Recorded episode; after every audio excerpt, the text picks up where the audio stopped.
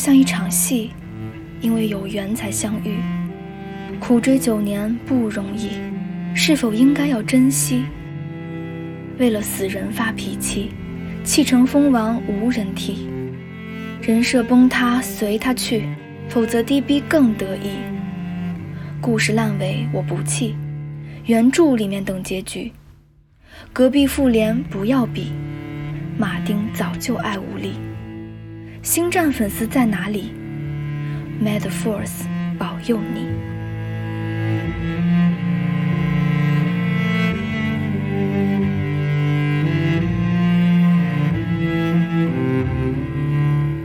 你好，我是英美剧漫游指南的九号 AI，这是我们的第一期播客。陆小鸟邀请了黑城堡主编鱼比九保来一起谈谈刚刚完结的《权力的游戏》。主要形式是小鸟提问或吐槽，然后九保老师展开解答，目的是给大家补充关于剧作和小说的信息。小鸟说他的声音太难听，所以让我先出场跟大家说一下目录。本期节目主要会聊这些内容：一、包括一七年剧透版在内的各种剧透或者虚构结局；二、电视剧里和小说完全不一样的设定；三、剧中的 OOC 和智商下限；四、剧中几个主要角色的价值观。为什么大结局里的反乌托邦很突然？五，原作中的预言有哪些？都实现了吗？六，全游剧集最令人震惊的情节回顾和投票。七，主要角色一生的回顾。因为节目很长，如果你是在公众号听的，就请点击文章右上角的三个点，选择浮窗，这样就可以退出文章继续听了。你也可以在网易云音乐搜索电台《英美剧漫游指南》来订阅收听我们的播客。下面节目正式开始，正文结束后我再回来。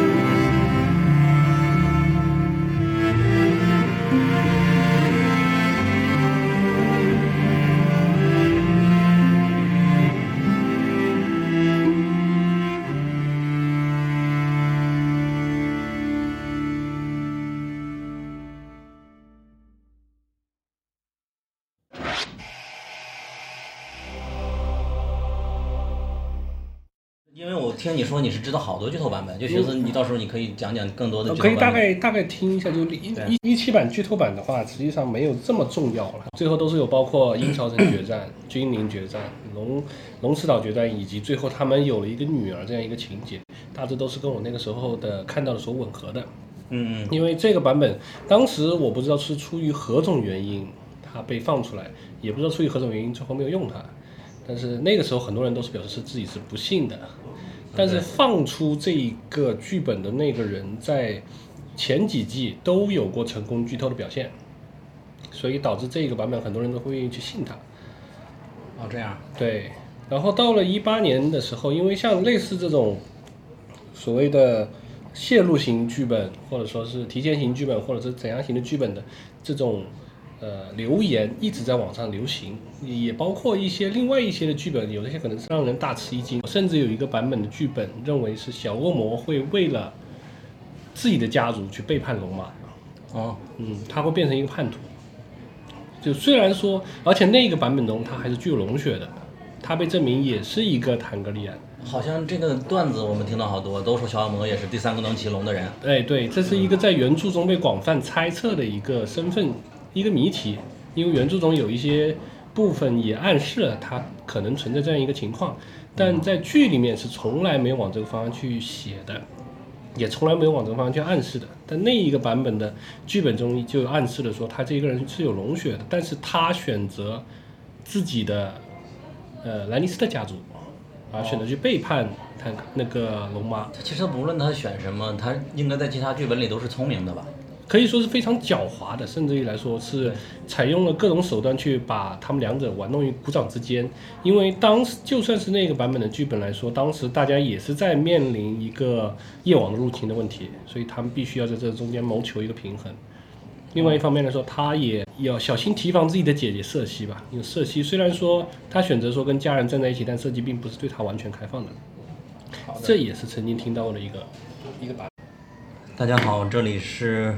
一个没有名字的播客，来自英美剧漫游指南，我是陆小鸟和黑城堡，然后这位是他们的资深作者。呃，大家好，这里是黑城堡主编鱼比酒保，呃，很高兴今天能和大家一起来录制一个这样一个播客。于比酒保可以简单介绍一下自己和全游的和冰火之歌的情节。呃，我是在，也是相当于是在大概很早年代，大概是在上大学左右之前的时候，有一次在图书馆的时候，也是看到了《冰与火之歌》的呃前几本，可以说那个时候看了以后，就感觉它和其他的一些奇幻作品会有所不一样。然后在那以后的话，因为不久也是正好赶上了《权力的游戏》第一季，虽然那是一个可以说是美剧横行的年代吧，但是不管是从哪一个方面来说，都觉得它是一个非常很特别的一个这样一个剧集，不管是它的风格也好，内容也也罢，也觉得它非常具有一个魅力。所以在那个时候，在网上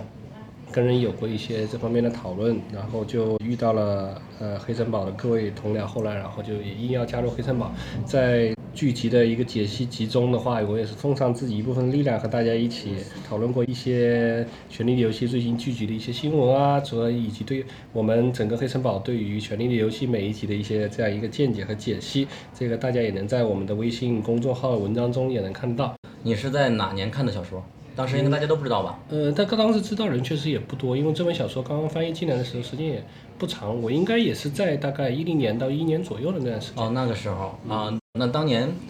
是不是从贴吧开始聚集嘛？贴吧是从哪年开始的？就是贴吧从很早就开始了，就就包括曲畅以及等等他们的人是已经在零几年的时候是吧？呃，他们那个时候应该是在龙宝，那是一个 BBS。哦。呃，在那个地方。龙宝更早对吧？对，龙龙宝是更早的。然后那个时候我还没有加入过龙宝。呃，权力的游戏大结局已经播放过去了三十六小时。嗯，然后今天我们主要还是想。就补充信息，以我个人的身份，就是我是一个看了好多剧，但是从来没有深挖的人，所以说我们也不太敢做剧集的解析。在这个时代，好像像我这样的人也不少，所以说这个最初的初衷就想，既然完结了，要不要把我们所有的疑惑，然后它原著到底是怎么样的，应该是怎么样的，以及它到底做错了哪里，来一起一一讨论。九宝，你是应该看过几次？嗯，你说最后一集吧。啊，对对，最后一集我就看过两次，目前可以说一下当时的感受。呃，最开始肯定是心中甚有不满，因为我觉得所有只要说是这么久以来看过《冰与火之歌》或《权力的游戏》的人的话，多半都会有心里有这种或者说是不满，或者说是怎样的情绪。但是所有人在表达一定不满的同时，肯定也会有一种释然的心情，因为不管怎么样，他都算是给自己、给我们自己也好，给他这个剧集也好，这九年的时光之内，算是真正画上了一个完美的句号。啊，可以说这个句号一点也不完美，但它毕竟是个结束。我说一下我的感受，每天都上午上班的时候就跳着看，我是不怕剧透的，但是想第一时间知道。看完了之后，第一时间是没反应。昨天晚上看了第二遍以后，和大家聚餐，他们都在聊剧情，我还是没有反应，就是一直到最后聚餐快要结束了，我突然觉得有点很悲伤。就之前所有的情节我都不想去说，因为在第五集的那样一个情节铺垫上来说。第六季能看到什么样的情况，都是可以说在意料之中的。比如说，像龙马已经做出了这样残暴的，或者说是跟原来一样觉得不可理喻的行为，那接下来他的结局会是什么呢？可以也可以理想而知。甚至于来说，就是像呃呃穷人也好，或者说小恶魔也好，他们接下来会可能会对于自己的命运采取哪种选择，也可以说是意料之中的。因为这些东西都是从。最开头开始就可以说是印刻在他们人生中，也代表他们未来可能命运的一个走向。很多事情，就算是说我们心里面再难以接受，它最终也是会到来的。所以我即使说是觉得，就像刚才说的一样，虽然说有点悲伤，虽然说有点不甘心、不满，但最终都是觉得它就是这样结束了，或者说它已经这样发生了。我们先从大结局说起吧。龙妈以我们最不想见到的很突然的方式，我们都知道她会死了，但没想到她是这样死的。你觉得根本原因是什么？造成这个结局的根本原因可以说有很多。那最终首先要背锅的肯定是两位制作人，就我们经常俗称的 DB 兄弟。那他们两个的话，对于龙妈达达到了如此的命运，赋予一个最直接的责任，因为剧本是他们来负责写的，未来的命运是由他们来负责指定的。甚至于来说，我们在这一季之前能够预想到龙妈她可以有很多种的一个命运走向，但是她偏偏选择了一个大家都最难以接受，也可以说是最觉得不合以情理的这样一个部分。所以我觉得他们两个肯定是要最先一个背锅的人。嗯，对。然后其他呢，好像也有必然。在里边？有必然在里面，是因为在这一季的开头可以这样说，就是呃，一开头的时候，在大家都有这样一个统一的敌人的时候，那所有的人看起来都显得很正义。但当然，这个最大的敌人夜王消失了以后，那剩下来就不可避免的会产生一个人类之间的互相互相搏杀，生者之间的互相战斗，然而最终的一个命运还是会回归到这剧本身的一个原本的名字来，就权权力的游戏，你说是 Game of Thrones，最后的话，大家还是要对王王座去进行一个争夺。那既然已经像瑟西那边，他为了保持自己的王座，争夺自己的王座，他可以说手段无所不用其极。那么作为正派这边，原来作为正派的一个龙妈的话，可以说在这个过程中，他也会反复经受这样的考验，最终会可能丢失自己的心性，或者说选择我们用心战一点的语言来说法，就是向黑暗面屈服，也可以这样说。你之前预测的雪诺会重新穿上黑衣吗？嗯，他不一定会重新传染黑衣，但是他以另外一种，不管是何种方式去，呃，隐士或者说是遁世，我觉得都是可以理解的。因为他这样一个人可以说是，本身不管是说在原著中也好，或者说在剧中也好，都表现的对于权力，并没有这么执着的欲望。他本身可能更大的一个希望是在于一个保护的想法，不管是保护。呃，七国人民也好，保护他北京的人民也好，甚至于来说保护他黑城堡的兄弟们也好，以至于到最后保护他自己在林东城的家庭，保护他的小妹，保护他的妹妹三傻也好，可以说保护的思想贯穿了囧文这个人的全部思想。而，呃，这样一个保护的人，他可能在未来如果。所有的愿望都得到满足以后，他可能并不会如此执着于权力。所以说，呃，隐遁这种结局的话，对他来说是很正常的，只是以何种方式来进行隐遁。这个剧里有许多笑场的地方，包括他自己一个官方吐槽，现在还需要守夜人槽，这是我感觉在之前几季是没有的，很严肃的一个证据的，变成了一个吐槽了。很多人其实都有疑惑这种问题，包括我们之前有谈过的，呃，线路版的剧情这么多，然后甚至于来说有一些编造版的剧情也这么多，有些可能只是出于一些人的。恶趣味，甚至也有可能就是说，有一些可能，甚至有可能是 HBO 自己放出来，专门作为一个烟雾弹的一个一个行为存在的。但我们反过来觉得那些剧本看起来好像都比现在这一个要好。你可以跟大家科普一下都是什么样子的？呃，剧透版的这样一个东西也不能谈叫叫叫一个科普吧，应该说从一七年呃第七第七季结束以后，那很多人就开已经开始讨论说，呃。《冰与火之歌：权力的游戏》，它最后会以一个怎样的结局来结尾？那很多人都很感兴趣这样一个话题。然后当时的呃 HBO 也相应的配合出了很多，甚至他们专门有过一个简短的短片，就是说，呃，这个短片内内容其实也不多啊，其实就是说代表说很多人在比如说在制作道具，在敲鳞甲，在准备一些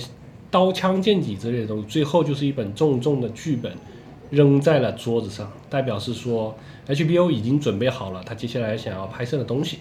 而这样一个剧本也并不见得就是说决定要按这个来拍了以后，接下来我在中途中可能要又要采取其他的方式来做，这个是非常难的，因为拍摄也好，后期制作也好，都是需要一个相当时长的或者相当精力的一个部分。你如果一旦决定要拍的话，那么短时间之内是很少很难有办法去进行一个改变的。所以说，既然他们选择了这样一个剧本，可以说是从很早开始，他们可能就已经决定好了的。当时泄露的，你怀疑是真的？可能很有可能是真的。就刚才我们说的一样，一期版本认为说最后一个结局是，呃，小恶魔成为摄政王，然后他和弥桑代在一起，最后他们两个一起辅佐龙女的女儿莱安娜作为一个铁王座的持有人，而还有另外一些的泄露版，或者说是自称的泄露版。或者说，甚至可能是编造版，认为是龙女和雪诺两个人在平定七国以后，骑龙双双隐遁，这是一个非常神雕侠侣的结局。嗯，就像我们刚才说的，一七版泄露版最后有一个把布兰奉上寒冰王座，然后让他变成新的夜王的这样一个，可以说当时是。泄露的时候叫它叫彩蛋结局，实际上我们一眼就看得出来，这实际上是对一个巫妖王的一个致敬。我最大的感受就是，无论他们的剧本是什么样的流程，但是他们都是复杂的。小恶魔的表现也是复杂的，布兰也是复杂的，八爪蜘蛛也是复杂的，而只有我们这一季是不是复杂的？我就有点不太理解他们为什么这一季变成这么简单的一个东西，它变成玩梗了。可以说是有很多方面的层面。之所以很多人会觉得一期版本的泄露版是真实的，是确实存在的，是因为这一个版本的比对相比，比那一个版本要差很多。而如果我们以泄露版改剧本来解释这样一种事情的话，那就会显得比较顺理成章，比较让我们大家觉得可以接受。因为这一个版本的很多人物塑造来说，相对于我们之前的构想，或者说相对于这些这一剧前几季的一个构成来说，都是非常不到位的。不仅仅是包括黑化的龙妈，甚至还包括詹姆，甚至还包括小恶魔，甚至还包括可能诸如此类的很大一部分其他人。你会觉得他们在最后一季的表现和他们前几季，呃，希望被塑造成那样一个方向是不一样的，所以大家才会有这样一个想法，认为是说可能。有更好的一个剧本是更好的。最后一季最大的问题在于，所有人都死得其所。从先勇敢的就死去了，然后大雄也是为了龙妈去死，所有人都是最后拼命，然后就死，就特别特别的让人觉得这是正统的那种小说。我现在有点诛心的想看，问问你的看法。你觉得这两个编剧对于这季的剧本，他有过操心吗？就真正他投入进来了？作为这样一个全球范围内可以说是。也不能不一定是绝后，但一定是空前的这样一个大热门剧集来说，两位制作人无论如何都会想尽办法去，可以说去打磨这样一个剧本吧。就是他们为此的话，不仅是说他们要打磨这样一个剧本，而这个剧本的话，呃，拍摄方的高层肯定也是要亲自过目的，也是亲自了解的。如果是是说真正到了一定过于出格的层面的话，那。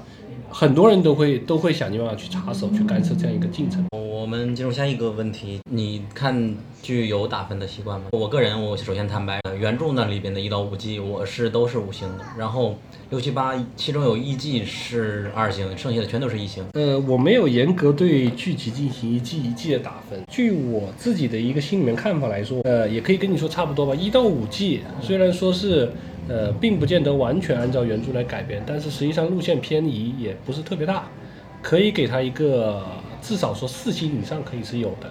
那么在接下来的这几季之中，因为发挥原创，分数会逐渐降低，但是我认为它仍然是一部比较好的剧，至少说可以拿到一个呃三点五星左右。但这最后一季。呃，可以说是非常令人失望，达不到以前的这样一个程度。所以说你会觉得六七季是及格分，可以给及格分。然后第八季属于应该算不及格，可以算。我们也看到的最后一集的最终集 IMDB 的评分降到四点五了，对，每集都在降，然后一集比一集差。那就我个人会觉得一二三四五季都会有不同的很卧槽的那种剧情，之后就没有了。而且唯一有的，比如说 Hold the Door，那是还是马丁给的一个灵感。我们来到下一个环节，我说这个节目主要是科普项嘛，希望能给观众祛魅。这两天我在极客这个社交平台说，这个泄露版有一个很大的平不平衡，是最后布兰为什么复活？因为夜王已经死了，实际上原著夜王只是一个传说中的存在，并不是真实现身了。就关于这种剧里的误导，还有哪些？呃，因为书和剧它的一个。呃，人物有些名字虽然说是一样的，我们经常开玩笑说剧只是一个同人剧，那是因为它虽然说有些很多地方沿用了书中的人物，或者说沿用了书中的名字，但是实际上构成是一个和功能是一个完全不一样的一个存在，可以这样说。就比如说我们之前所说的夜王，它只是小说中，呃，老奶奶故事中的一个，就是一个角色，而并不是像剧中一样被作为一个反派大 boss 来进行一个塑造。而这样一个人的话，非要把他在原文之中说出他到底安排了哪一种角色，我们也是说不清楚的。因为如果说马丁如果愿意，说不定也会让他在出现在行尸走肉中的一个，因为他在传说中确实也是异鬼。非要把他跟原著中哪一个角色去对应的话，我觉得这个是很也是很难对应的。这也是很多呃可以说是《冰与火之歌》的书迷和《权力的游戏》剧迷。呃，它所产生的一个隔阂所在，因为双方可能都认为对方的对于某一些作品的理解是有偏颇的。类似这种争论，在网上的话非常的多。这一个的话，并不见得一定要说是谁对谁错，只是说剧集和书它所沿用的，并不是完完全全一样的设定。而作为剧集来说，因为它的时长有限，它的表现角度也有限，它的镜头时间。也是有限的，所以它只能以一个呃剧集认为最方便的，也可以说是一个最省时间的这样一个形式，来把这样一个故事的大概构成，按照他们所理解的方式去呈现给剧集的这样一个观众，所以他们选择了夜王来作为剧集的一个自然界的反派大 boss。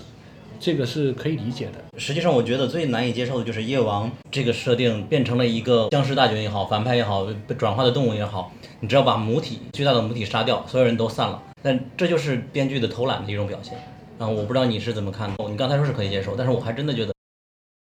完全可以像剧透那样留一个扣子，夜王死了，但是有几几个小鬼留着也是没有问题的呀。呃，这也是有可能的。比如我们经常开玩笑的一样，一定要有一个巫妖王，或者说一定要有一个夜王。那存在这样一个好处是，我们会觉得故事好像意犹未尽；但存在这个坏处来说，将来就会有无定的人去追问他：你们什么时候要给这个片继续拍续集，或者说是做一些更多方面的追求，甚至可能对于剧情或者说是以及它连带对应的原著，会产生一些编剧所不希望传导的一些错误信息。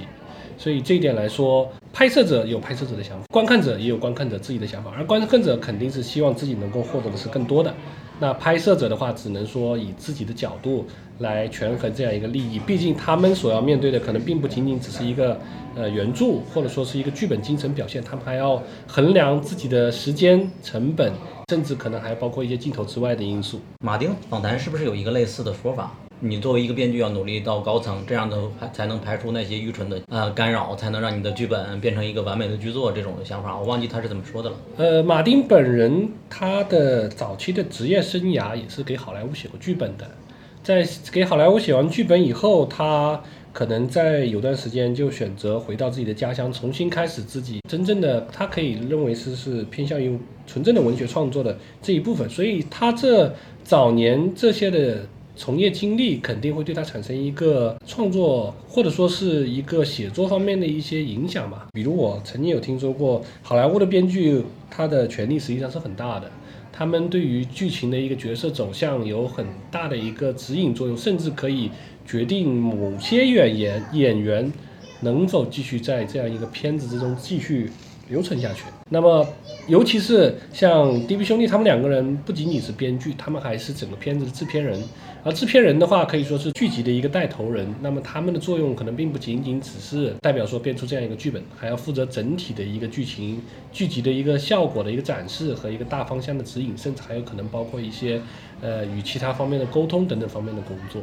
我今天看到一篇文章说 DB 的过程嘛，他是。因为猜中了呃雪诺的真身，然后获得了马丁首肯，然后获得马马丁首肯，承诺把故事给他了。但是，呃，HBO 接不接单也是他们做了一个呃，就相当于他们做搜手做社交，然后让 HBO 接单的。然后一步步走到今天的第一集拍的特别好，我们也是肯定的。这个你是怎么看的？嗯，我对他们的早先的一些职业生涯并不是特别了解。不管是他们对于外部社交说出怎样的故事，或者说是跟马丁，比如说一拍即合也好，以一个传奇的方式说出一自己的故事，从而从呃马丁手上获得了这样一个剧集的改编权。但是我们可以从从作品来说话吧。因为第一季它的表现形式和呃原著中是非常贴合的，呃既能够呃完整的还原原著中的一些人物的特色，以及整个大致的剧情走向，甚至来说把原著想要体现的这样一个风格也都能够非常完整的呈现给观众。这也是让我们对于他们会存在一些比较好的这样一个原因，是认为说他们既然能够在之前做的就很好，那么说明他们的某一些说辞很有可能是对的。而原作者的话也并未对此进行一个反反驳。接下来的话，我们也是说，按照这样一个规律，也希望他们能在这个基础上越拍越好。但事实可能并非如此。下一环节就是，呃，我个人比较想谈的，就是关于 OOC。许多人都说一个人 OOC 了，然后我这边是主要还是角色的性格变了。一个人性格决定了他做选择是可以预测和推断的。就比如说龙妈。他之前打破镣铐看到民生疾苦，会可怜普通百姓的这种情节，在最最后这集呢，他突然变成了呃，因为仇恨的原因，我们但是铺垫太少了，他变成了完全不在乎民生疾苦的这种样子，哪怕小孩他也要杀，按我们的推导就不太符合了，所以我认为他是 OOC。然后再就比如说小恶魔呀，或者雪诺呀，他们都有雪诺是一个完全 keep keep word 的人，他只有死了以后才去不做守夜人了，他我 my watch is end。你是怎么看 OOC 的这种事情的？呃，OOC 这样一个设定的话，不只是在剧集或者说是美剧之中会存在这样一些问题，很多一些其他的文学作品，或者甚至于是包括一些现代的影视作品中也会存在这样一些问题。为什么会有人出现 OOC？但实际上的话，我们可以看出来，很多的角色都是在一个随着剧情不断的过程中，它会不断的改变，或者说是一个甚至甚至于可以来说，我们可以叫它不断的成长。就比如说，大家刚出来的时候都是可以，其实可以说都是小孩子。龙妈刚出来的时候只是只有十几岁，她那个时候可能什么东西都不懂，就像她之前说的一样，她数数只能数到二十。但那个时候的话，她就被强逼着去嫁给一个野蛮人。而小幼年的可以说是少年的囧文嘛，那个时候才十几岁，也是十几岁。那十几岁的时候，她非常天真的臆想，认为守夜人是一种荣耀。并且他在自己的家中过得也不开心，所以他选择说想要去主动加入守夜人来证明自己的荣耀。但是随着这样一个时间过程，我们可以看得出来，很多事情并不一定就受到他自己的这样一个想法。在不断的认识世界的过程中，他自己也会变得不断的改变。从可能原来选择遵守誓言，到后来以后，呃，选择可能是暂时性的打破誓言。但最终的话，也是选择重新进入守夜人，并且成为总司令，并且从一个可能原来只会直接保卫自己，到能够主动去给别人杀头，到最后其实都是一个人物在随着剧情的不断过程中，我们可以看得出来他的这样一个转变的过程，也可以理解到为什么他会这样去转变。而这一季会产生很多 OOC 的原因，一方面来说是。某些人的行为风格和他所面临的处境跟以前区别太大，比如说小恶魔，他在一到五季之中一直都是一个可以说是充满着智慧、充满着滑稽，也兼顾着一些对于世世界的一个玩世不恭的这样一个态度的一些，可以说这样一个有正有恨、有血有肉的这样一个角色。而到了后几集以后，我们所看到的就是他不断的在失败，不断的失败，甚至于很多人都已经听厌了他的那些假话、空话之类的，觉得他这个人好像除了会说话就没有干成过一件的事情。这一方面的话，我们可以归结归咎为是编剧的一些可以说是安排失当嘛，因为他甚至没可能都没有能够给小恶魔一个能够表现自己智慧的机会。而让他不断的在受到一个受到打击，以至于说观众都开始不相信他，甚至于他自己都开始不相信他自己。而龙妈的这样一个画面转变角色的话，可以说更是让人难以接受，是在于他的转变实在是太快了。我们可以看得出来，龙妈这个角色在第一季到第七季，甚至于来说，在到第八季的开头前几集的时候，他的角色都是非常表现正常，可以说也不。也不一定说是完全正常，但至少我们大家都是可以理解的，或者说随着这个处境的变化，我们觉得他确实是往这个方向去发展，我们从心理上是可以接受的。但是直到了最后这几集以后，他以一个非常飞速的速度来脱离他原来的一个呃性格形象，而飞速的成为一个反面人物，以至于他最后一集的时候，他连说的话都很像一些反面人物的说辞。这会让我们觉得一个 OOC 就会产生一个巨大原因，就所有人都会觉得很陌生。他是谁？他为什么会产处在现在这样一个角色上？这一点有一个讲的很对，就是呃个人的成长，他不是 OOC。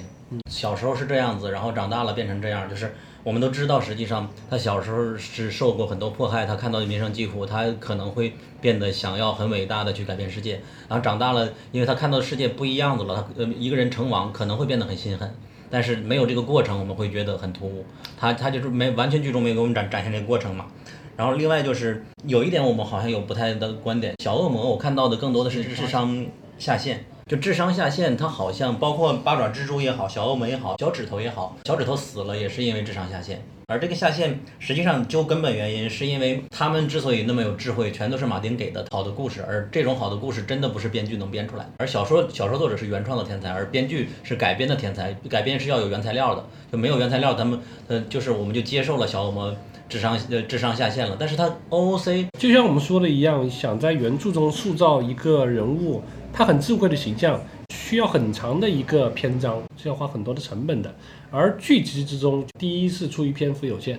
他可能只能说对于这一个人的某些言语、某些行为，才能代表是说来塑造他这样一个角色。在小恶魔方面，可能就是代表他对于龙妈提出的各种各样的一些建议，以及他本人为了能够达到自己的目的所做的一些呃行为，而这些行为和建议。最终在剧情中，大部分都被归结于是失败和没有用的，所以这一点来说，很多人会觉得他这个人好像跟他之前的表现完全不一样，因为之前他在前几季当中。不管是守卫自己的城堡也好，甚至还有甚至来说是从阴曹城中全身而退也好，都代表了一些他本身融合了一些他自己的智慧，以及采取了一些相应的行为，成功达到自己的目的的一个手段。而他智慧的名称也是这样被建立起来的。而最后这几季中，他完全没有一个继续塑造这样一个智慧形象的一个机会，所以说我们可以说他这一个人产生了 OOC 的形象。那么小指头大人这样一个角色的话，本身的一个行为狡诈的角色，也可以是说他在第一季中成功被吃了当时的首相奈德斯塔克，在后来几季之中又成功运用手段，把自己弄出了君临城，把自己想要的人弄出了君临城，并且把君临之中的政治形势弄得非常紧张，而自己看起来完全不用承担任何一丝的责任，在我们心中会树立起一个非常智慧的一个形象。而在后几季当中，特别是在他死亡的那一季当中，他的一些言论，或者说是他的一些行为，完全没有逃过狼家的孩子们的一个监视，以至于他最终死在了艾利亚的刀下。对，之前的勾心斗角，这里变成国家叫小孩子告状的那种感觉。对，那瓦里斯算是 OOC 吗？瓦里斯从某种程度上来说，他的这样一个角色跟原著中是一个完全不一样的角色。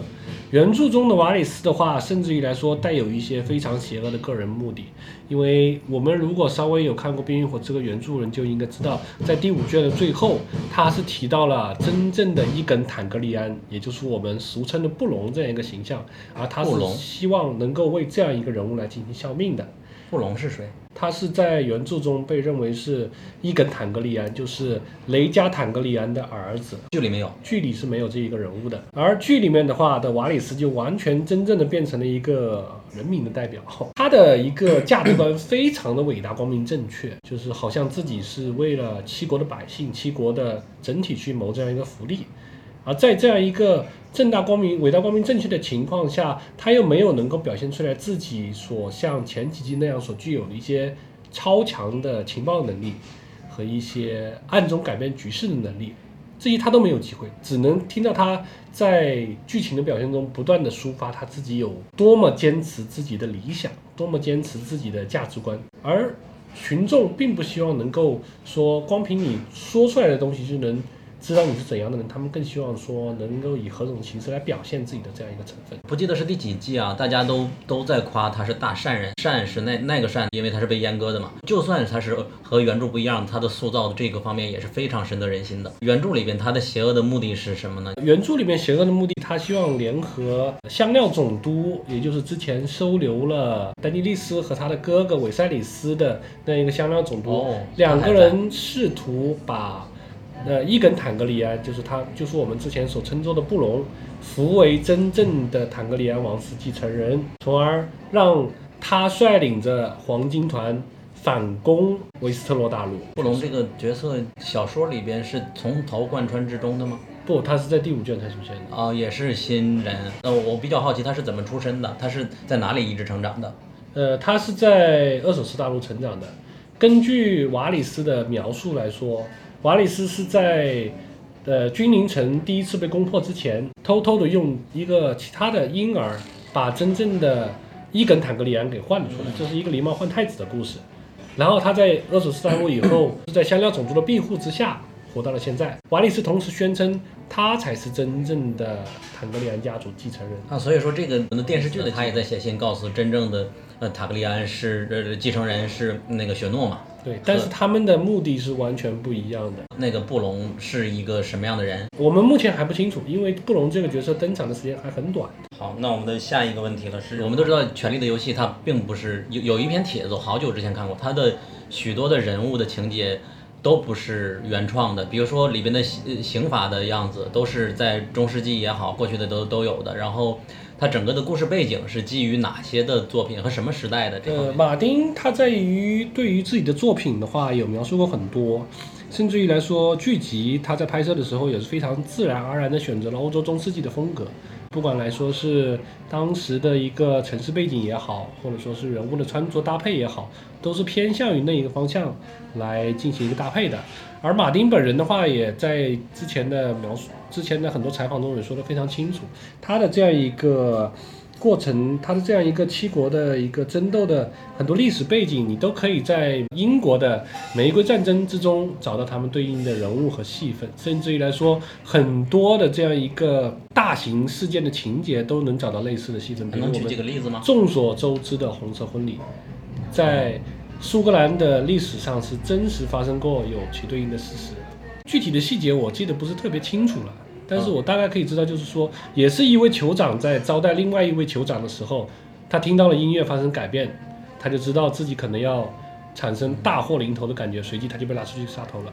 所以这个剧情是非常相似的，甚至于来说，有一些呃我们所知的一些礼仪，比如说面包和盐这样一个礼仪，它是真实存在于，可以说是现在还被作为东欧的一些国家款待客人的一些，可以说是传统礼节吧。你如果吃了，作为宾主来说，你吃了主人的食物，那主人就有保护你的义务。那中世纪的价值观和他们的信仰啊、呃应该属于骑士精神多一些吧？呃，我们说这样一个话题非常大，因为中世纪本身并不仅仅是代表说是某两个国家，或者说是英国单一这样一个国家，它可能融合了很多其他的一些国家。每一个国家，甚至于来说每一个诸侯、每一个个人，他想要表现出来的一个精神都并不是完全相同的。而骑士精神只是作为一个呃一些中间的一些要素，甚至于来说，这一种要素在长久存在了一段时间以后，还会被人专门出小说来进行一个讽刺。比如我们众所周知的唐吉诃德，呃，你觉得目前剧里边谁是比较有骑士精神？很多人呢对骑士精神的理解不一样，甚至于来说，呃，有些人可能嘴上并不觉得自己信奉骑士精神，但是他实际上的某些行为也是可以说是。呃，下意识地去遵循这样一些骑士精神的，比如说骑士需要能够坚守原则，而布雷尼就是一个非常坚守原则和坚守自己誓言的人。嗯，他觉得自己如果一旦发现了誓言，那他就要去坚守到底，甚至于可能为此不惜一些代价。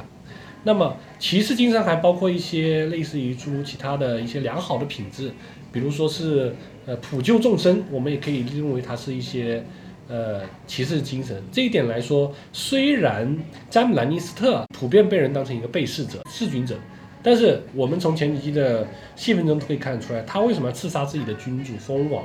是因为他希望能够拯救整个君临的百姓。那么从这一点来说，他也可以算是具有一定的骑士精神的人，只是他的这样一种呃执行践行这样一种精神的代价，是他要被这个人称作是一个弑君者或被弑者。骑士精神还有一部分是要能够救助弱小，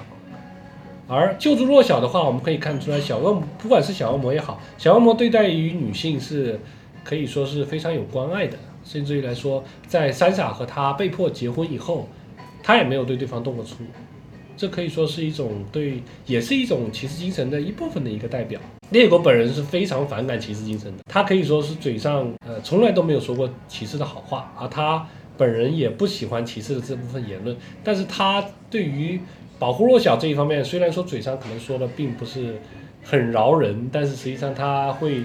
也会下意识去做出这样一些行为。猎狗就属于在许多的故事里边最讨人喜欢的一种类型。他嘴上说不关心，但实际做的许多都是关心你的事情。对啊，许多人都会对这种圈粉，而一向就像雪诺什么都关心，反而不会被人所喜欢。他从一就是人物性格和外表、内心都一样了。对对啊，其实除了一些精神类的歧视的问题，还有一些情节，比如说比武审判，比如小恶魔他经常使用比武审判来解决自己的问题困境。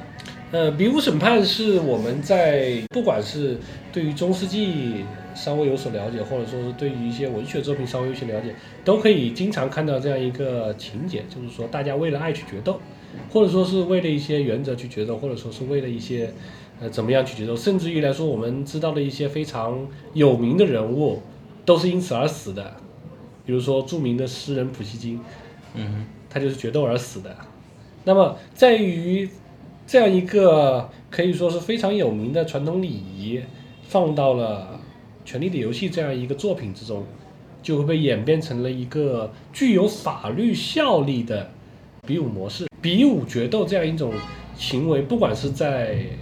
中世纪也好，在东方也好，在西方也好，在哪怕是在近代也好，都是有相应的这种行为的。应用于审判应该是没有，对吧？应用于审判的话，有可能有，但它不一定是完全一样的，因为《权力的游戏》中有一个七神的这样一个成分，而嗯皮武审判的一个法理基础就是说，如果七神认为你是无辜的，那么他会把力量降临在你的身上，而你就会因此来获得比武审判的一个胜利。啊，你这一声提醒我了，好像剧中也说过这个设定。对，因为有七神的庇护的存在的话，所以比武审判一方面来说代表了神的庇护和神的意志，其浅层因素其实也是代表对强者的崇拜。回到大舅舅，我个人我先说一下我的这些吐槽。首先，它变成了反乌托邦，这个这个问题就相当于我们看饥饿游戏也好看一九八四也好，它就会变成了一个有一个暴君的形式出现了。暴君的形式，它就会给你 great good，就是伟大的东西给你，然后但是为了呃可能要牺牲百姓的百姓的命运。反乌托邦就是描述的是极权主义嘛，就是告诉人民应该警个人的权利过度让渡给国家，警惕打着伟大旗号涂炭生灵嘛。比如一九八四也是那种。龙妈实际上它本身是一个复杂的，没有这种反乌托邦的情节，它所有人都是以权力的游戏来抗争，而这里边变成了一个价值观的宣扬。这价值观的宣扬，实际上我们在许多的反乌托邦剧作里边已经有，就龙妈最后的演讲很标准。再就是最后的选举，然后当山姆说我们可以让老百姓来选举，这是在中世纪或者是整个的全球价值观里从来没有过的，因为大家都相信血统，相信家族之间来推荐。所以说，当山姆来提出让大家来民主选举的这一个价值观的时候，在座所有人都笑了。但是也许大家真的会笑，但是这是对我来说也是整个的剧情的一个大型的 OOC，它就完全和我们原来的。就就有点像一个对于呃集权制度的一种低级黑，但是我们都反对集权制度，但是你这种黑的方法就相当于我就看到了 DB，他就是想要在最后一集了，我动一次嘴炮，这是我个人的一个感觉，就是我好像前几集我没有机会，最后一集我就想要表达一下我们的价值观，我我已经明显的看到他们了，就是来大家一起来跟我玩一下 V 字仇杀队，玩一下一九八四，来反对一下集权，但是我感觉这个玩法比较烂和比较幼稚。GOT 实际上并不是反反乌托邦那个作品嘛，因为它非常现实。反乌托邦一般都会有一个伟大的反派的在那里，然后我们去打他。马丁是通过这些现实让我们追寻最好的人性、最好的制度，而不是用这种段子。呃，我还是很喜欢这这种反乌托邦的设定的，因为《饥饿游戏》也是我最喜欢的一个烂片儿。但是这里边我不知道你怎么看，如果以《权力的游戏》这样一个作品题材来说，它本身既不适合，也不应该出现一些现代所才会具有说政治观念也好，或者说是社会观念也好，不恰当的一种叫法可以叫夏虫不可语冰，就是说处于当时一个政治时代和经济环境，这样一些人是很少会有这样一个念头去往这个方向去想的。而为什么要在片子中这样去提，也只能说是归结于呃作者的一些黔驴技穷吧，因为他想要给这样得他们故意的是吧？他们并不一定是故意想在剧中插入自己的价值观，而他们只是想把这样一个剧中填充一些他们觉得呃合适的内容。比如说山姆这句话说出来以后，大家就忽然产生一些一阵的哄笑。这个桥段我们许多片子里都见过。对这些桥段在许多片里面见过，但它并不见得就是一定要表达一些什么一些这样的东西。它很多时候可能只是单纯希望被当成一个笑话。甚至于来说，可能就是为龙妈为什么要提出她有远大梦想，自己变得像一个暴君一样，这实际上也只是让囧文有一个刺杀他的一个借口，和刺杀他下定一个决心。至于说，呃，剧作者想要在中间表达什么，类似于政治观点这样的东西，呃，我觉得他们应该是不会往这个方向去想的。但是这样一个插入是非常烂的，这是毋庸置疑的，因为大家都非常不喜欢这样的一个设置。就刚才你说的，他就不应该在这个剧里出现这种不符合时代的价值观，但是但其实它是隐含着的。比如说，雪诺他是一个龙种生成的北方人嘛，然后他和奈德学的淳朴、朴实、热爱百姓，实际上这种价值观是属于也比较淳朴的一种正直善良所带带有的那种价值观。他们一心为民这种这种想法是他自己天然的东西，而那个小恶魔呢，实际上。他是反思了自己家族的成王败寇，因为自己读书多，然后他希望百姓着想呢，是看到了许多的生灵涂炭，他是更宏观角度，和那个雪诺那种天然的是不一样的。他的角度是有一点高高在上的，他的进化是源于本性和善良和人个人经历的。读书他会觉得这个世界也许会有一个更好的东西，而且他看到了龙妈，我曾经深爱着龙妈，虽然说一个自自嘲和雪诺一样，这句话我是信的。丹尼嘛，他他出生的时候就在一个顶端，然后。也是站在人类角度思考这些问题，虽然受挫折，所以说他的价值观，我个人看来是本身是天然现代的一种价值观。他就觉得人生来就应该自由，然后我要帮你打打破镣铐。虽然说他那些人完全不懂他在表达什么，但他我没有觉得他突兀，就是他已经看到了这个价值观。他不是需要小恶魔这样读书多就就有的，他是天然具备的。所以最后的结局，他突然变成了另外一个想法，就让人完全难以接受。雪诺呀，小恶魔丹尼啊，我感觉他们三个的价值观是一个递进的。雪诺是天然但是笨，然后小恶魔是属于读书后的和天然的聪明加起来，丹尼是天然的聪明，他们都有点超脱当个时代了。你觉得呃会存在那样的思想吗？当时就像我之前说的一样，当时是不存在现代社会这些一样的价值观、政治理念和社会观念的。他们所的一些想法，可能出于他们所本身基于的一些社会经验以及见识，甚至于包括他们原本，呃，所代表的一个淳朴的天性。呃，龙母想要解放奴隶，想要去，呃，释放所有被压迫的人，很有可能是出于一个同理心，以及他本身，呃，因为是小女孩长大，所以说自然而然有的这样一个善良的天性。而囧恩是出于他从小受到了一个父亲的教育，虽然说他是私生子，但父亲他的父亲奈德应该不会像其他的家族一样恶劣的对待对待他，并且在各种重大仪式或者说是一些大事的时候，都会把他带在身边。这样的话也属于对他一个潜移默化，即他们的父亲奈德是一个非常正直的人，而他也会下意识的去做一个正直的人。甚至于来说，他在作为守夜人的那段那段时间，也没有被于一些南方的世俗的一些或者说政治的恶臭所影响，也可以说是一直有机会能够坚持这样的一个理想的活到现在。其实他这种性格在那里就很难混下去，按理来说。但是也可以说是也没有人去想着去改变他啊，对，或者说是他也没有因为这样一个呃坚持去吃多大的亏。因为我们可以看得出来，他虽然说中途选择了暂时牺牲于野人，好像背弃了自己的誓言，但后来还是逃了回去，并且后来在成功组织了黑城堡的防御战了以后，还当选了守夜人总司令，说明大家对他这样一种忠诚的性格是予以肯定的，并且后来斯坦尼斯来到了长城以后，跟他打交道，他也是不让步的原则，他就分文不让。而斯坦尼斯并未也因此去谴责他，或者说去给他好果子，而反而认为他是一个非常值得坚守的人，因为斯坦尼斯本身自己也自诩是这样一个非常正直的人，所以他没有在这个过程中受到多少的一个影响，或者说受了多大的打击，他就会坚持这样一个品性继续做下去。好的，我们时间原因在进入第六个环节。就之前的预言都实现了，现目前有多少个预言可以？呃，目前的预言很多。如果我们要按原著中的预言来算的话，可以说一个预言都没有实现。可以跟大家说说，比如比如说，我们从原著中可以看到一些预言。呃，我们提出最明显的一个预言吧，就是呃，巫婆在给瑟西算命的时候，认为他是会被自己的兄弟给掐死。那么这个兄弟会是谁？我们当时很多人众说纷纭了，有可能是小恶魔，小恶魔确实是他的兄弟，而更多人认为是詹姆，因为詹姆跟他理念完全不合。到了后期的时候，并且如果由他死在詹姆的手上的话，会非常有戏剧效果。而且这个我们甚至因为他把弩给了波隆，我们甚至以为这个预言会实现。甚至于来说，刚才说的一些，比如说小伏笔，呃，波隆说拿弩威胁他们两个，说想要把。呃，河湾地占据为己有，想要获得高庭城，他们两个就给了。我们原本以为这中间可能会产生一些接下来的一些故事，比如说他们两个在想尽办法把波龙这个人给整回来。啊，这样一想，波龙真是这剧里最幸福的一个人了。对他没有任何挫折，想要什么就是有。我以为他会突然就暴死了，所以这一点就大家觉得也是很难接受。原著里也是这样吗？原著里并不是，原著里他什么样子？原著里他只是娶了一个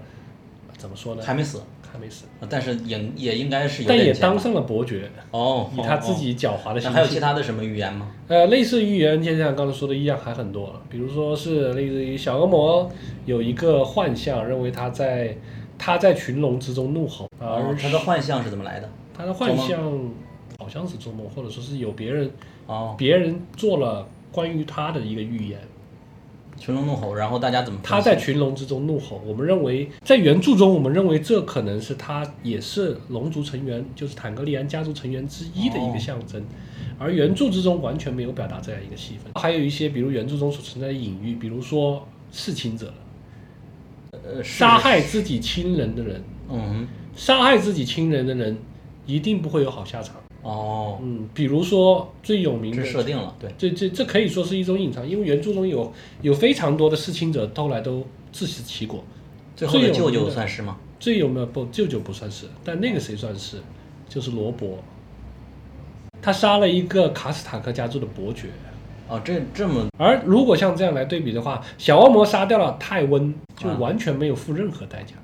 但是这应该有点太宿命了。可以说是宿命的一部分，但是是原著中也算是小规律之一吧。那还有那个，比如说光之王那一系的看到的幻象呢？包括看到的幻象也有很多，但是在原著，但是在剧集里面很多都没有没有体现出来。呃，红女巫有什么？我我都有点想不起来了。她有什么预言来着？呃，她没有特别的预言。红女巫在在那个，就我们可以牵涉到一些原著中所提到的一些大概念嘛，光之王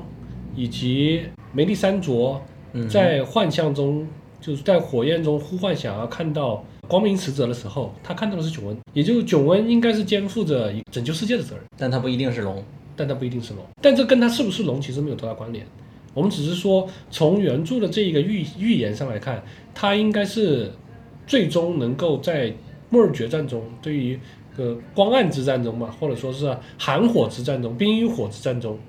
至关重要的一个人物，而在剧集中没有什么重要的角色。还有什么比较大的预言？你觉得比较可惜的吗？明显的人物的宿命应该是什么样子的？呃，有些明显的东西有表现，但是在剧里面都没有完全体现出来。好的，好的，那我们就进入下一个，就是关键的情节回顾。这个我想和我们公众号关注者来一起来投个票。我这里边列出来了，我我会把它叫做卧槽剧情。全游之所以牛逼，最后两季不行，就是因为它没有卧槽剧情。所谓卧槽，就是我完全没有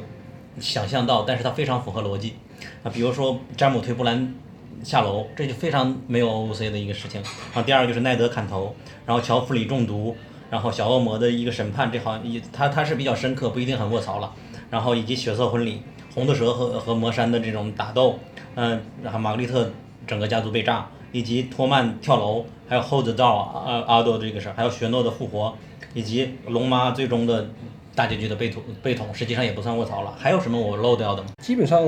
都在这个部分了吧，可以说。对对，你觉得这些哪一个是最让你当时难以接受和震撼的？呃，除掉原著的那些部分以外，我觉得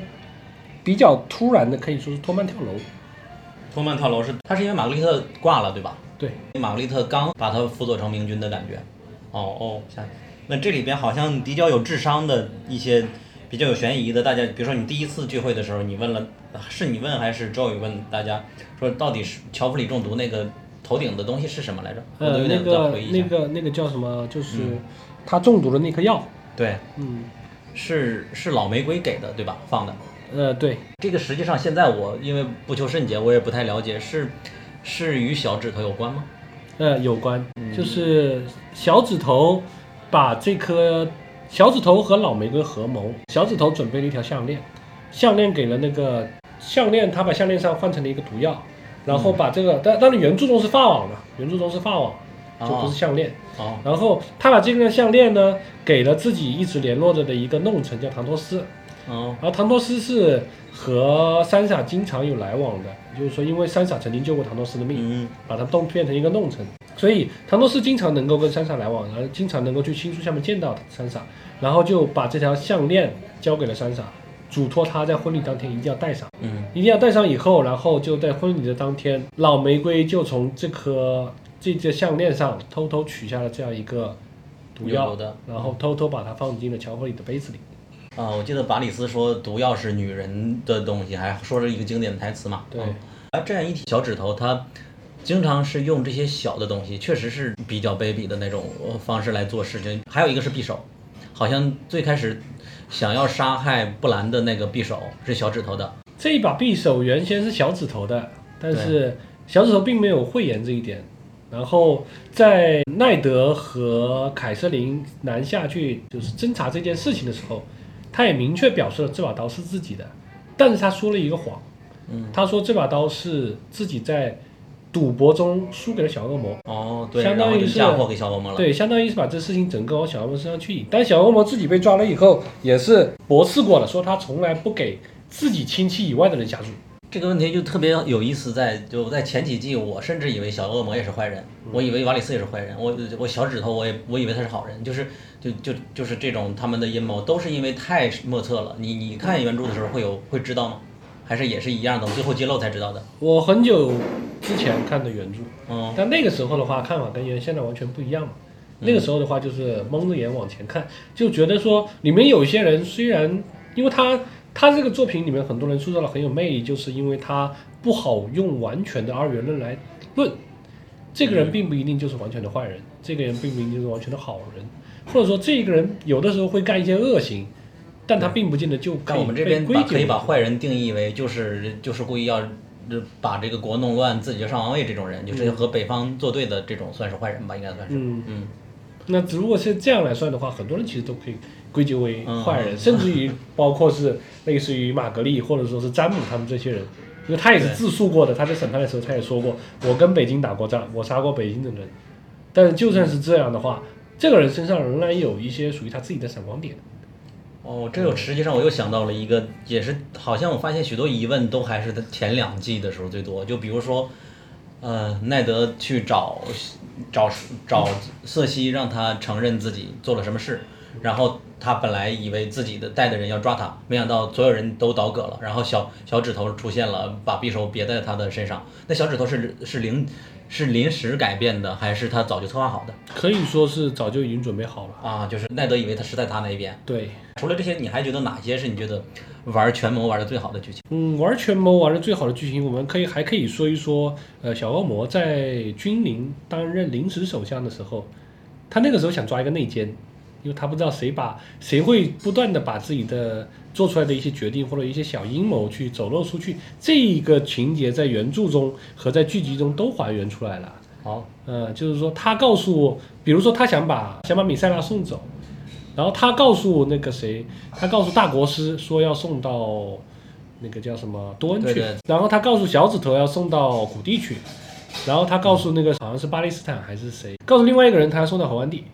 最后结果瑟西来找他的时候问为什么要把弥塞拉送到多恩去，那这个事情就暴露了。嗯这是一个可以说是呃，并不见得太复杂，但很有趣的一个。对他的权谋就很有趣，嗯然后小指头的权谋就很阴毒，很阴毒那主要是一目的，实际上。呃，小指头确实没有趣味性在里边。比如说最早的整个剧的开开始，就是因为他他让那个英朝城的情人叫什么来忘了，那个这暗杀暗杀了暗杀自己丈夫嘛。嗯，呃，然后这种也是你开始看原著的时候也会摸不着头脑，到底谁谁指使的吗？一开头的时候，大家很多人都在猜测，甚至于包括有些迷一直拖到了第五集。对，就后来只是因为他的那封信揭露了，才知道是小指头安排的。对，甚哦甚至来说，有些谜题可能到现在都没有揭露出来。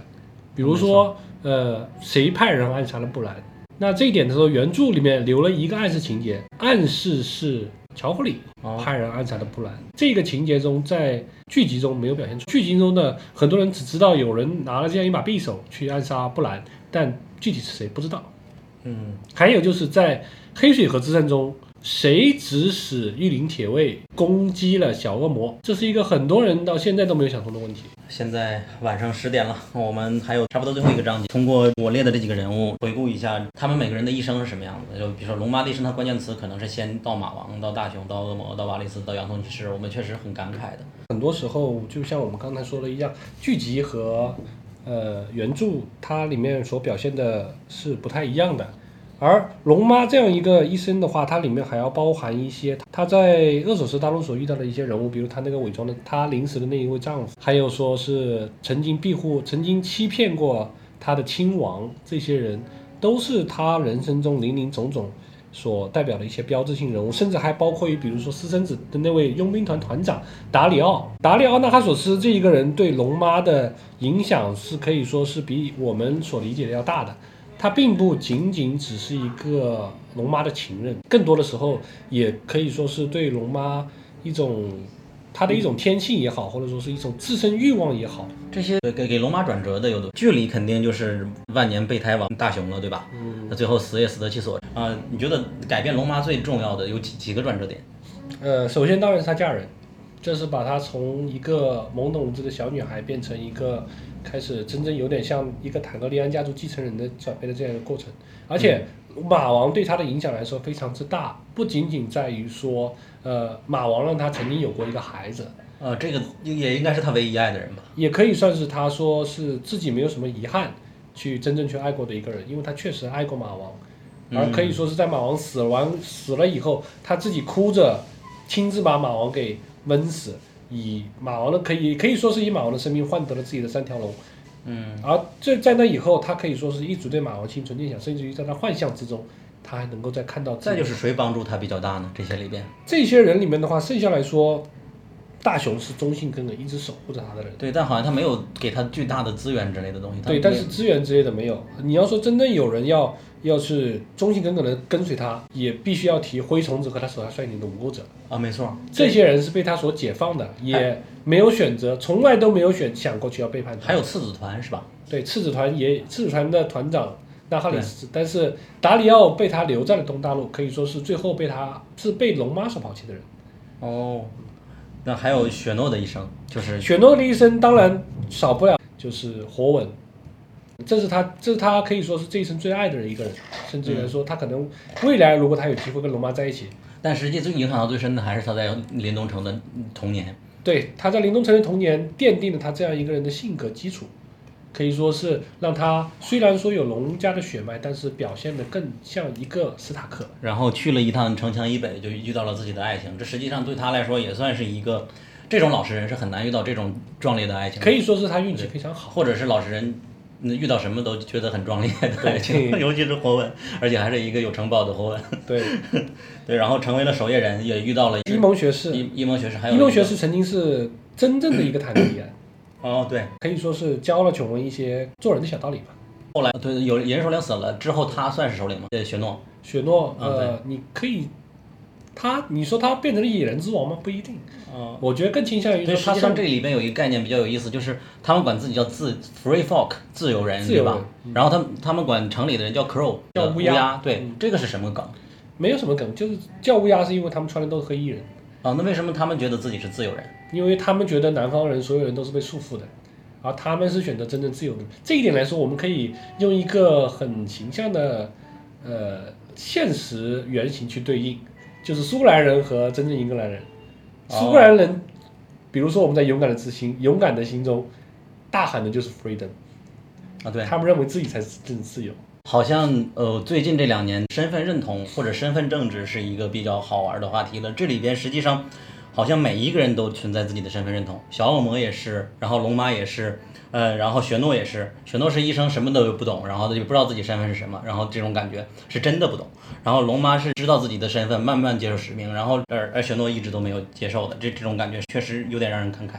现在他们打烊了，剩下的我感觉我们一边走一边把剩下的也可以吧。好，或者说到门口找个哪个地方。这个问题就属于小恶魔的一生了。最后的大结局，他说那个詹姆是唯一爱过他的人，他要不然他就死了嘛。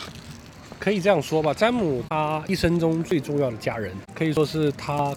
用全身心去爱，也可以说是一直爱着他的一一个人。可而且詹姆在原著中，甚至于对小恶魔也算是比较友善，两个兄弟俩可以比较正常的对话，然后确实也把他给救了出去，在小恶魔被关起来的时候，也确实把他放走。虽然两个人是以在原著中是以破就是分手的形式来告终，但实际上他们的感情也并不。你是到新天地地铁站对吧？对，谢谢弟弟。那我们就一边走一边说，我再试试现在这个声音够不够。小恶魔这一生中，如果说真的要提两个。啊，那里真的要提两个对他最影响最大的角色来说，可以说就是那个詹姆和龙妈两个人。詹姆是救了他，给他感情，然后龙妈是给了他方向。对，另外在最后一季中，为了强化这样一个角色来说，瓦里斯也是对他影响非常大的人。可以说，瓦里斯最后牺牲了自己，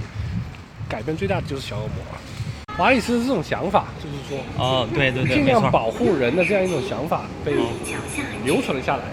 而小恶魔是一直贯彻这个想法的人。剧里边是这样子的，对吧？因为他的仅限于在剧里。对的，然后也是因为这样，他会说服了雪诺，这是一个一个逻辑。然后他本身它不是一个当国王的量，但确实很是一个摄政王的那种量。对，可以说是坚守这样，他能够有自己坚守的一个理念。我记得他好像在前几集就表达过治国理念，以及希望人人不要那。有点接近龙妈，但是他的角度实际上比龙妈要低一点的，因为龙妈是属于人生来平等，他是觉得还是分为呃高级的人，我作为国王首相，我要去爱人民，因为他的治理方式是一个比较传统的贵族的治理方式，没错，他纯是靠一个贵族的天然的，靠就良心这种感觉来来来治理。对，下下一个话题是二丫，她好像呃活下来就完全靠的是可爱的，就就没有什么。虽然说很惨的命运，大家都知道，但是因为她获得了很多的经历。呃，二丫这一个人的话，她从她可以说是一个相当女权代表的这样一个人了。哦。从一个可能一开头并不是很有能力，但是他非常有理念。啊，激烈的时候不想做一个小姐啊。你说的是一点零的女权，就是觉得女孩子不一定一定要女装，不要袖珍。对。然后 I'm not a lady。对，她非常有自己的想法，然后自己也非常有这个理想去往这个方向去去坚定，并且在于对于她替 让她蜕变的这样一个试炼的过程中，她咬着牙坚持下来。对。最后反而能够说坚持自己的理想，就是她试炼虽然完成了，但他没有决定留下来当一个无面者，而是想要回家。这是属于掌握了自己的命运。我不知道原著是怎么样的，我感觉他这个属于 O O C 啊。原著还没到这个地，原著还没有回家是吧？我我感觉还没有到这，原著他还在进行试炼当中。就是我我感觉他突然想回家，属于变成不是他了那种感觉。属于是强行并线吧，并不见得就是说是 O O C。原著之中他有可能也会回到维斯特洛，但只是以哪种方式？但应该是他去布拉夫斯，他没有获得自己想要的东西，就是因也是因为编剧不知道布拉夫斯到底能够学成什么。所以原著为了说把人物重新安排，就安排了他这样一个回家的过程。他的转变属于是我在君临城看了自己亲爹被杀，然后跑了，跑了之后就去上，是是后来又上了船，是直接就上船了吗？被人救？没有，中间还历经了猎猎狗，对吧？然后跑了，啊，想起来了，呃，从哪里得到了一枚硬币啊？就就是因为啊，懂了，认识热派等等的，拿到了硬币，然后才上船。对，大概这一个流程。然后结尾的他的表现。就完全有点就不像之前那么有灵气了，杀了小小指头也是靠他。再就是布兰绿先知和森林之子的区别是什么？森林之子是一个种族，它是人以外的一种生物啊，嗯，但绿先知是具有救神能力的一个，可能说是人，布兰就是绿先知，哦，而森林之子是森林之子。森林之子创造的森林之子啊，那就我没有错，因为昨天还有人更正我了。那是不是原著和剧不一样，还是都是森林之子创造的异鬼？嗯，森林之子创造异鬼，这完全是剧的原创。啊，森林之子在原著中和异鬼的关系目前不得而知。那异鬼怎么来的？原著里还不知道，没有提。啊，原来是这样，那就是有有很大的问题了。我感觉咱因为原著中是有寒神的概念的。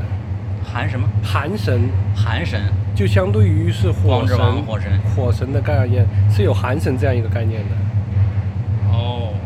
那布兰整个在小说中是怎么发展自己的故事的？布兰在小说中的过程中，只是刚刚到了第五季结尾的那个部分，他刚刚见到了真正的目前的绿先知，他还没成为绿宪制，他还没有成为绿宪制。那我感觉都是写不下去了，他也没有办法加一级的感觉了。这一点只有未来将来原对作者这些东西我们真的不怪编剧，就是你见到绿宪制是怎么，你没有小说，我也不知道他到底发生什么。对，而且他们也没有什么可以依据的东西，对，然后最后还加了一个扔火球的森林之子。对，只能按照自己的理解。啊，然后他，你觉得他最后的奇怪吗？他就说，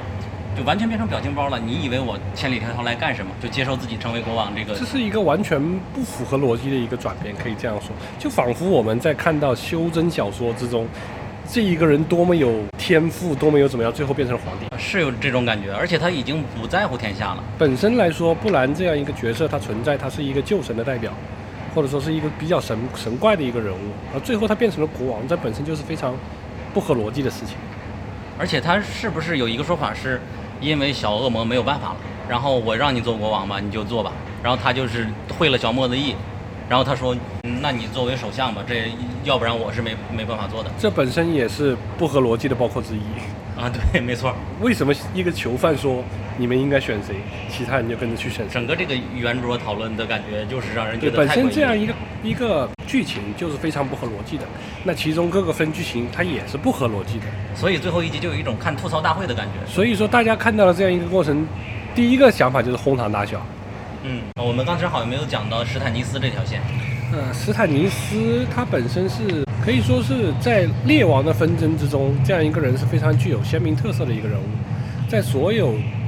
非常狡猾或者说是为了利益能够背弃自己的所有的人当中，斯坦尼斯是难得的一个好人。啊但是这样一个好人，最后的结局是什么，并不一定。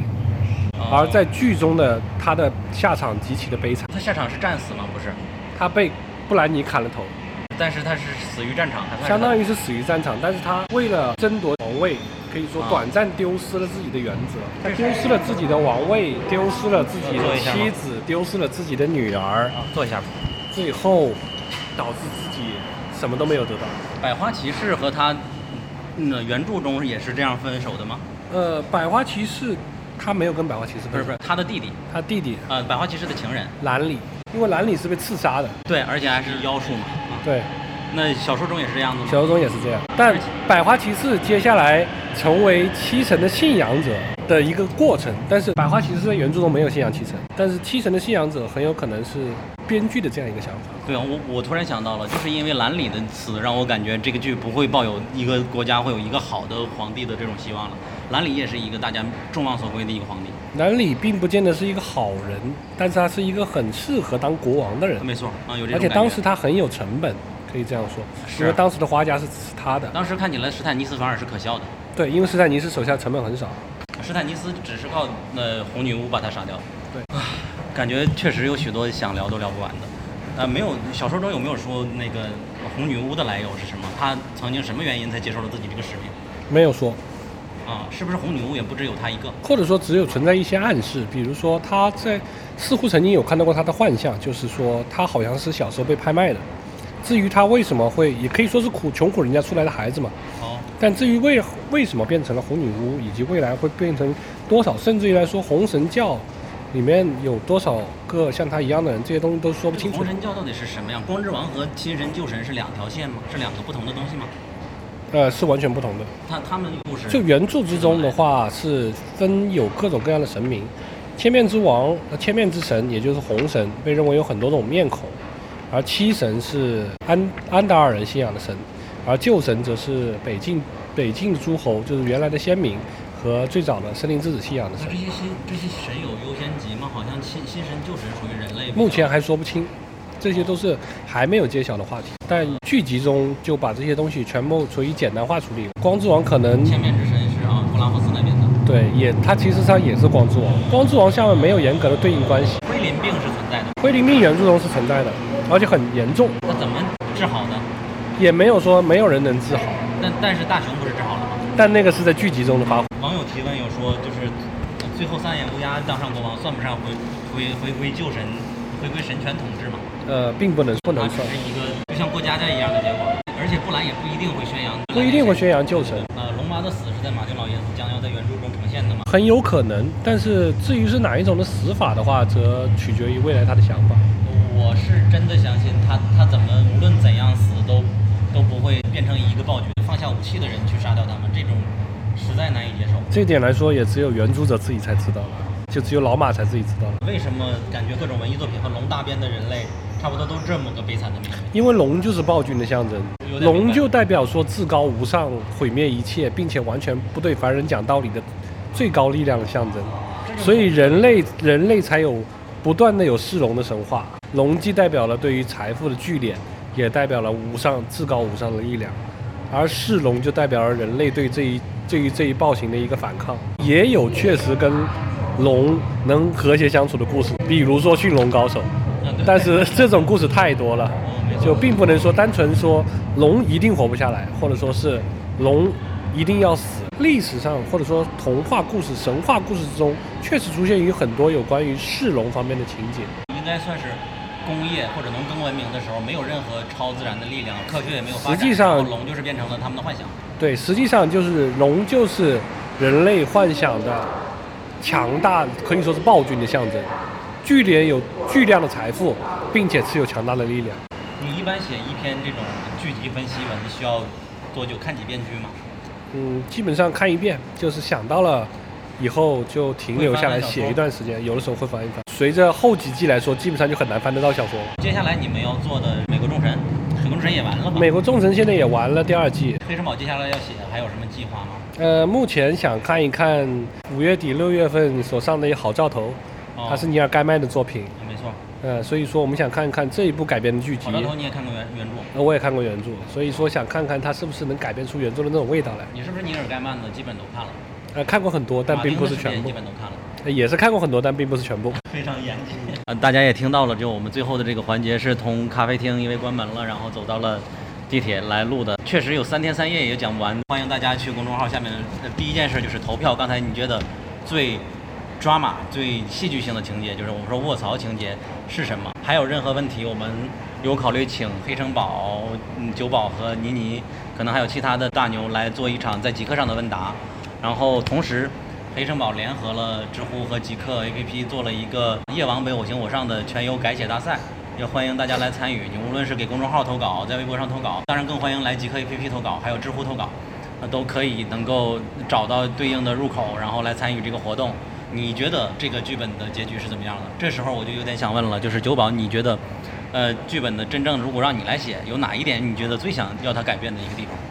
呃，我觉得夜鬼应该晚点死，夜王应该晚点死，啊，就是那这就符合呃一七级版的剧透了，他第五集才死。可以说是，也不见得就是说剧透吧，就是说他们最后肯定会有一个，呃，非常重大的这样一个改变的过程，也可能要付出相当的牺牲，而并不仅仅只是在玲珑城打一场就完了事。但是结局无论是怎么样的，最终因为小说的名字叫啊，春晓的梦想让狼家来统治六国并不一定，这是对不注定的吗？并不一定是统治全境，但毕竟大家都能够获得一个相对幸福的结局。毕竟统治并不一定就是完全的，就就塔格利安肯定不会再称王了，这是呃应该。这也是不一定的事情。有可能塔格利安，有可能龙女能获得自己想要获得的东西，但是龙家的孩子也能获得属于自己的幸福。哦，我始终觉得，嗯，就狼家的孩子始终不是一个统治者，因为他们不够聪明的感觉，可能有点血统论了。而并不只是聪明的问题，只是每个人追求不一样。春晓的梦想是什么意思？几号线十号线呀？这十三号线，啊？是十三号线吗？这十三号线。哇哦，那我们走错了，一边走一边说吧。春晓的梦想是因为对应的话是有季节的区分的，就是有所谓长夏和长冬的这样一个概念。长冬的意思是现在我们地球中所对应的极昼和极夜，春晓的意思是冬天的结束，春天的到来。那也有一点异轨就没有了的感觉了。对，就是异轨，有可能是没有，或者是有可能是另外一种形式消失。第五卷结束是什么情节？第五卷结束就是布隆率领黄金团登陆，然后久闻遇刺，这里边的黄金团真是让人吐槽无能啊！目前的黄金团还没崩吧？目前的黄金团还在征战过程中，而且他们已经拿下了风息堡，黄金团是属于被钱买来的吗？是被钱买来的。那铁钱柜又是怎么样的一个组织？铁钱柜是其实就跟原著跟剧里面的剧情差不多，那它为什么可以独立存在呢？因为它代表的是资本的力量，没有人管得了他们。这是属于是东大陆的一种特殊联合方式，他们属于是非直接干涉型的七国政治的一种形式，而你也没有办法去怪罪他们什么。甚至于来说，很多诸侯为了能够获得优势，还必须得问他们借钱。好的，最后一句，希望早日重拍，希望大家不要气得太过分。我的地铁方向是相反的，我就去另外一边了。好，再见，谢谢，谢谢。